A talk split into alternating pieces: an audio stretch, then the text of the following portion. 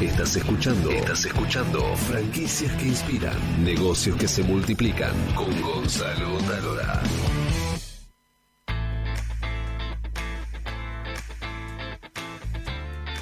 ¿Cómo transformar un negocio tradicional en una franquicia? Algo que en principio parece fácil, pero no lo es, porque lo interesante del modelo franquicia es que uno lo pueda replicar, pero que esa franquicia tenga algo único, irrepetible, que llame la atención, que sea diferente al resto. Y por eso hemos invitado a Matías, que es el fundador del Rey del Cable, y hemos puesto como título De Paso del Rey a toda la Argentina.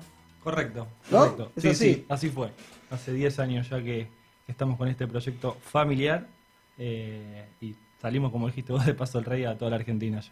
El Rey del Cable es una empresa que se dedica a la venta y comercialización de productos eléctricos y también de iluminación y que hace 10 años sa- salió con su modelo de franquicia, ¿verdad? Correcto, 10 años. Ahora, ¿qué, qué es lo que te hace diferente a, por ejemplo, una ferretería eh, o tal vez un negocio de iluminación que esté a 20 cuadras? ¿Por, por qué alguien va, va a decir, bueno, invierto una franquicia del- de, de- de este rubro? Sí, primero eh, es muy difícil diferenciarse cuando no fabricas un producto, como puede ser a veces en una heladería, que, que pasa que venden el producto que ellos hacen, eh, digamos, con su propia impronta y, salen al mercado y, digamos, y lo imponen. Eh, lo que pasa con nosotros es que tenemos productos de otras marcas, de otras empresas, eh, y era muy difícil franquiciar eso porque, como dijiste vos anteriormente, que veníamos charlando, eh, el mismo producto yo vendo acá en Buenos Aires, en, en Formosa o en Rosario, en otro, se vende. Entonces ahí, ahí fue muy difícil pensarlo de ese lado, pero se logró con mucho esfuerzo eh, y el diferencial acá es eh, la atención y el servicio, es puntualmente eso. O sea, el, diferencial que tenemos es la atención con el cliente, cómo lo atendemos, la modernidad que hay en un rubro que es todavía muy longevo, muy tradicional, como decís vos, no somos una ferretería porque tenemos otros productos, eh, somos un negocio especializado. Entonces, ahí es donde se hace muy difícil, pero es básicamente ese servicio y atención es lo que la gente elige subirse al rey del cable. ¿Cuál fue la, la primera dificultad que te encontraste cuando decidiste convertir tu negocio en una franquicia? Bueno, un montón. o sea, varias. Eh, primero la, la- la cantidad de productos. Manejamos 30.000 artículos y mantener eso es muy difícil eh, porque siempre velamos por también el stock de, de lo importado, porque acá la, la mayoría de los artículos son importados y a veces eh, al haber tanta cantidad de artículos varía mucho, rota, a veces no hay una lámpara y otra. Eh, la primera dificultad es, es esa, el estar siempre con stock, eh, tener stock para todos y cumplirle a todos, pero el- el mayor problema es ese, es el tema del stock. Porque del stock deviene la estandarización. Porque vos cuando vendés una franquicia, de algún modo estás estandarizando modelos y productos, ¿no? Sí, procesos Y también, procesos. ¿no? O sea, eh, los procesos. Eh, como te dije, nosotros vendemos otras marcas, o sea, tenemos mucha variedad a veces en, en- en un producto para no casarnos con una marca, porque la marca se quedó sin stock y tenemos que salir a, a buscar otro, otro producto para cumplirle al franquiciado, ser competitivo, calidad, digamos, todo eso tenemos que seguir manteniéndolo para que la franquicia tenga su, su respaldo como lo viene teniendo. Vos hoy tenés 10 franquicias. 10 sucursales, sí. Y de esos 10 franquiciados, ¿cuántos eran de, del rubro y cuántos eran de otro rubro y los tuviste que capacitar? Ninguno. Ninguno. Ninguno, ninguno era del rubro. eh, era gente que nos compraba, eh, les gustaba el modelo de franquicia, lo diferente que hacíamos. Básicamente se sentían eh, que entraban en un lugar acorde al, digamos, a cómo venía evolucionando, digamos, todo lo que era el mercado, porque hoy entrar a una casa de electricidad era todavía mandamos mail, te tengo que presupuestar y déjame ver. Nosotros hoy creo que hacemos algo distinto, como ya muchas casas lo vienen haciendo, eh, pero fuimos los primeros en esos y, digamos, ese cambio lo hicimos nosotros. eh, fuimos uno de los primeros vendiendo por internet también, hace 10 años.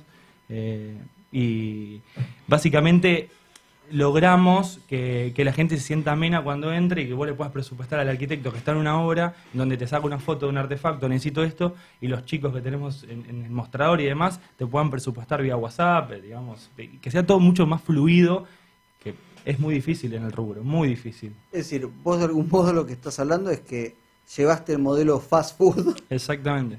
a, a- a tu Sí. negocio. Sí, o sea, intentamos también apuntar al consumidor final, que las casas de electricidad puntual, o sea, tenemos todo, ¿no? O sea, tenemos arquitectos, nuestro, nuestros locales también eh, hacen reventa ferreterías, otras casas de electricidad y porque lo- tenemos muy buenos números, eh, porque terminamos siendo también un pool de compras, ¿no? Es- eso es algo también este, muy interesante que remarcás que yo no lo dije.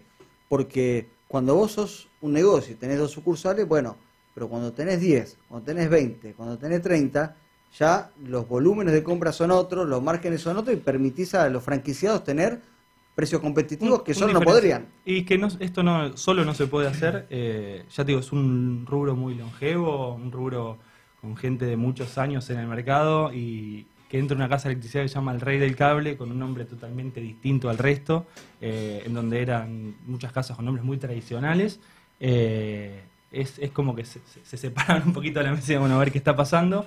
Eh, pero sí, esto termina siendo un pool de compras. Entre todos hacemos que sea todo mucho mejor, más barato. Y nada, estamos ahora estamos justo desarrollando para, para, para poder importar entre todos, para tener una marca propia de los, de los productos que hoy compramos localmente, poder importarlos todos directamente y tener un mejor margen de, a la venta, eh, llegar a más clientes y demás. Pero es, es, es muy difícil cuando no manejas el producto. Eh, Eso bueno, es lo difícil. Ese también el, el desafío, ¿no? Y es exacto, eh, el desafío está ahí, digamos, poder cumplirle a todos de la misma forma y que ninguno se quede sin stock eh, cuando dependemos de, de la mercadería de otro, ¿no? Eh, Eso es lo difícil. Pero como te dije, tenemos variedad de marcas eh, y bueno, nada, ahí es donde tratamos de cumplir y demás con todos. ¿De dónde venís vos? ¿De dónde vengo? ¿A qué te referís? No, perdón, fue de- demasiado este, metafórica la pregunta. ¿no? ¿Dónde vengo? De tantos lados. Como el, como el documental. Ahora, oh, vengo el- del oeste. El documental ese, ¿viste? ¿Dónde vengo para, para la gestación del chico? Bueno, no, te preguntaba si, eh, si tu formación era comercial, si vos trabajaste en el rubro, un día se te ocurría hacer el red del cable. No, en realidad vengo, digamos, de, de- de empresas laburando administrativamente. eh, siempre fui muy emprendedor. Eh, esto se lo debo a mi viejo y a mi vieja, los dos, que siempre, siempre buscando qué hacer, siempre viendo cosas nuevas. Y esto surgió puntualmente porque tenía un, un- amigo que fabricaba cables, una empresa muy conocida, y él fabricaba y yo vendía. Él fabricaba yo vendía, bueno, después le empecé a dar otro, otro, otro formato a esto porque vi una necesidad en el mercado. Me pasaba a mí que iba a comprar una casa de electricidad y ya te digo, era el mostrador marrón y ¿qué crees? Y si no sabías qué necesitabas, un poco te despachaban. Entonces lo distinto que empezamos a hacer es vení que te atiendo, te asesoro, qué necesitas, la lamparita para donde es, el, ayudarte en todo el proyecto hasta el final. Eso, eso es lo que hoy hacemos diferente y- y así arrancó esto. Arrancó, venían los clientes y nos decían, eh, che, tenés que abrir una franquicia en Rosario. Venía gente de Rosario, de, Gualeguaychú, de, de- de donde sea. Tenés que abrir una franquicia porque allá es carísimo, nos atienden mal, no te dan bolilla. Y, y un día mi papá me dice, tenemos que hacer una franquicia. Vos estás loco, es imposible, no se puede, acá en este rubro no se puede, digo, pizzería, eh, bares y todo eso, digo, sí, digo, es un producto más acotado, no, no, pero tenemos que hacerlo, tenemos que lograrlo, y bueno, desarrollamos el producto y abrimos la primera, ya hace dos años va a ser de la primera, y bueno, nada, explotamos este último tiempo.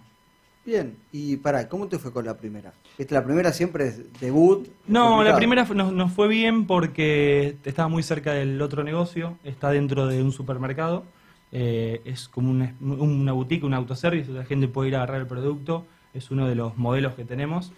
Eh, se sirve el producto, lo ve y tienes una persona que te asesora y, y- y- y te acompaña, digamos, en lo que necesitas para llevarlo correcto. Aprendimos un montón, Ah. eh, fallamos, eh, corregimos Sí, y bueno, sí. estamos en ese proceso. Seguimos aprendiendo y seguimos mejorando. Eh, yo creo que cada uno de los franquiciados hoy ve y se sube a la marca por el ve la pasión que hay de cada uno de los que trabajan en el Rey del Cable, lo que hacen, cómo lo hacen y es no solo es un número todo, sino no es tan frío. Eh, ven que hay pasión y ven que, es un negocio distinto, pues es un negocio especializado. ¿no? ¿Y cómo haces con tema de capacitación? Porque si- siempre hablamos en franquicias que inspiran que sin capacitación hay franquicia y también se necesita una capacitación continua, ¿no? Entonces, ¿cómo, ¿Cómo la llevas adelante? ¿Cada cuánto capacitas? Como te dije, hace dos años la primera, o sea, estamos todavía laburando con esto. Hay una capacitación inicial eh, que es in situ en la empresa. Nosotros, uno de los locales es nuestro, eh, en donde se hace todo el desarrollo para que la persona pueda atender los locales y demás. Eh, después hay una capacitación administrativa, una capacitación de ventas. Como te dije, atendemos mayoristas, atendemos constructoras, que cada uno tiene un perfil distinto. O sea, atender un ferretero no es lo mismo que una constructora o una minera en, Salta. Eso lo hace diferente. Y después capacitaciones todo el tiempo con las marcas eh, por los productos nuevos, porque cada marca, como te dije, como nosotros no tenemos control de los productos, cada marca saca un producto nuevo y lo tenés que lo tenés que volcar a los franquiciados para que se enteren de lo que de lo que está pasando, eh, digamos, en el rubro. Bien, ¿y cómo se te ocurrió el rey del cable? Bueno, es eh, hasta chistoso. En realidad, esto arrancó, ya te digo, hace 10 años. Arranqué vendiendo yo en forma online en, el, living de la casa de mi mamá.